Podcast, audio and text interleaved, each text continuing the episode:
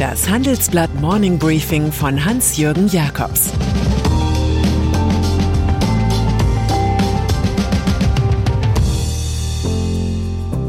Guten Morgen allerseits. Heute ist Dienstag, der 31. August, und das sind heute unsere Themen. Familienunternehmer gegen Linksrutsch. Zurück in die Zukunft mit Armin Laschet. Die Königin des Silicon Valley vor Gericht.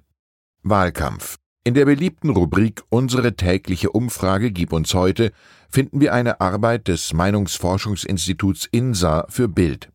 Danach liegt die SPD nun angeblich mit 25 Prozent um fünf Punkte vor der Union und die Grünen nähern sich von oben mit 16,5 Prozent der FDP an, die bereits auf 13,5 Prozent kommt.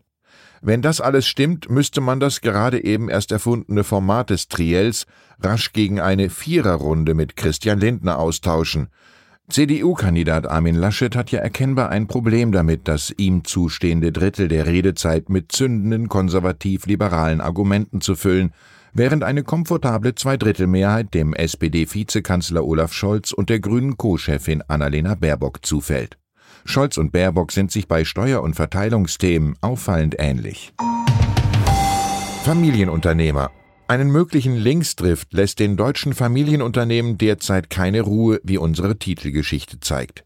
Die Option von Rot-Grün-Rot für den Bund wecke schlimmste Befürchtungen, erklärt Reinhold von Ebenborle, Präsident des Verbands Die Familienunternehmer. Tunnelbauer Martin Herrenknecht aus dem badischen La wird noch deutlicher. Wo die Welt von einer Krise in die andere schlittert, brauchen wir in Deutschland sicher keinen Mix aus rückständigen linken Utopien und supergrünem Klimaaktionismus. Und Ulrich Bettermann, Chef des Elektrounternehmens Obo Bettermann, beklagt im Interview zu Recht, wir werden nicht nach vorn regiert, uns ging es zu gut, wir haben den Status quo gemanagt. Er verstehe im Übrigen gar nicht, warum Laschet nicht angreife mit Cum-Ex und Wirecard, gebe es doch viele Anti-Scholz-Themen, und dann fügt er noch ein wenig böse hinzu, man kann nicht aus einem lahmen Gaul ein Springpferd machen. Union. Und deshalb tut Armin Laschet nun wirklich alles in der Öffentlichkeit, um in die Hufe zu kommen. Die Uhr tickt. Blieb es bei ihm im RTL-Triell zu Klimafragen noch absolut windstill, so präsentierte er gestern plötzlich ein Strategiepapier zum Ausbau der erneuerbaren Energien nebst eines Kompetenzteams. Das inhaltliche Coming Out ganz nach dem Motto Ökoturbo will er mit weiterer Papierarbeit zu klassischen CDU-CSU-Themen wie Steuerfragen, Wirtschaft und Sicherheit wiederholen.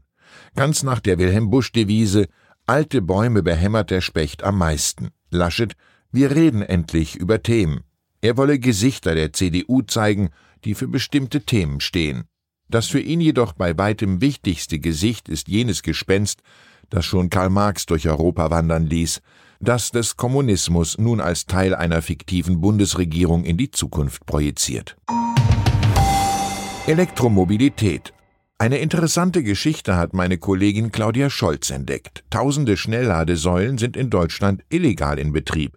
Das ergibt sich unter anderem aus Herstellerangaben sowie aus Erhebungen der Fachgruppe Recht des Förderprojekts IKT für Elektromobilität im Bundeswirtschaftsministerium.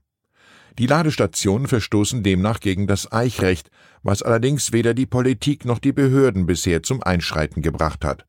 Man will halt den endlich begonnenen Aufbruch in die Elektromobilität nicht behindern. Erst bis Mitte 2022 sollen alle bisher etablierten Schnellladesäulen so umgerüstet sein, dass sie dem deutschen Eichrecht entsprechen.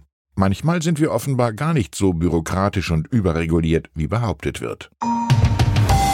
Tarifstreit. Je näher die Deutsche Bahn und die Lokomotivführergewerkschaft GDL in ihren Vorstellungen liegen, umso polteriger wird deren Chef Klaus Weselski.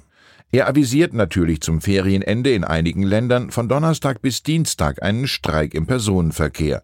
Er droht, es sei eine der längsten Arbeitskampfmaßnahmen, die wir durchführen, und zwar absichtlich. Niemand solle glauben, die GDL könne nicht auch längere Streiks.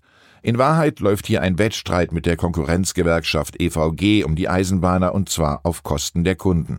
Ganz offen kalkuliert Weselski mit dem Frust der Passagiere, die dann dem Bahnmanagement die Hölle heiß machen sollen. Beide Seiten werfen sich im Übrigen so heftig und so unglaubwürdig eine Blockadehaltung vor, dass man sich an ein bekanntes jüdisches Sprichwort erinnert fühlt. Ein Tauber erzählte, wie ein Stummer erzählte, dass ein Blinder sah, wie ein Lama lief.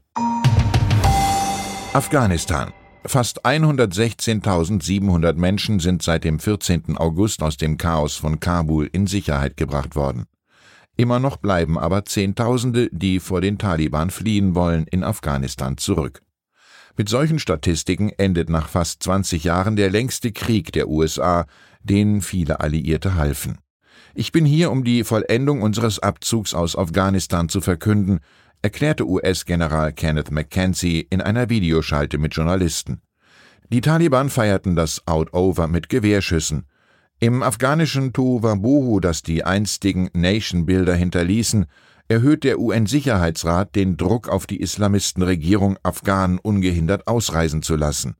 Eine entsprechende Resolution wurde mit 13 Ja-Stimmen angenommen. Russland und China enthielten sich. Auch solle Afghanistan nicht zu einem Hafen für Terroristen werden und dort die Charta für Menschenrechte gelten, insbesondere die Rechte von Frauen, Kindern und Minderheiten. Jede moralische Norm zählt aber immer nur so viel, wie jemand bereit ist, darüber zu wachen. China. Autoexperte Ferdinand Dudenhöfer warnt im Handelsblatt Gastkommentar davor, den Fanfarenstößen der amerikanischen Anti-China-Allianz zu folgen.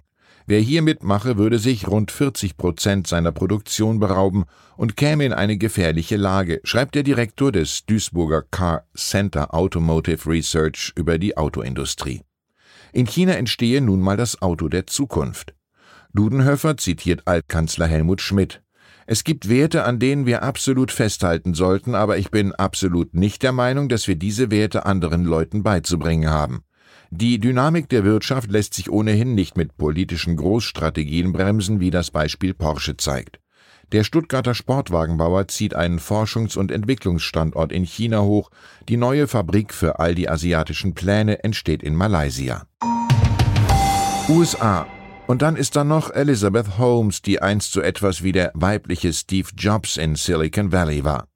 Die Story einer coolen Abgängerin der Stanford University faszinierte alle. Die Versprechen ihrer Firma Terranus, überall im Land mobil mittels moderner Maschinen ein paar Blutstropfen eines Menschen auf Krankheiten hin analysieren zu können, waren verheißungsvoll.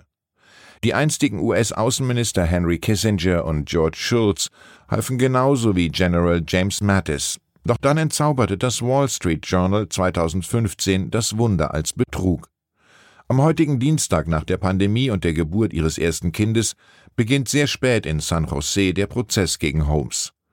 Die Verteidigungslinie der 37-Jährigen, sie sei damals von ihrem COO und Liebhaber Ramesh Sani Balvani psychologisch, emotional und sexuell missbraucht worden. Es könnte eine ziemlich blutige Sache werden. Ich wünsche Ihnen einen erfolgreichen Tag ganz ohne Fake-Faktor. Es grüßt Sie herzlich Ihr Hans-Jürgen Jakobs. Das war das Handelsblatt Morning Briefing von Hans-Jürgen Jakobs, gesprochen von Peter Hofmann.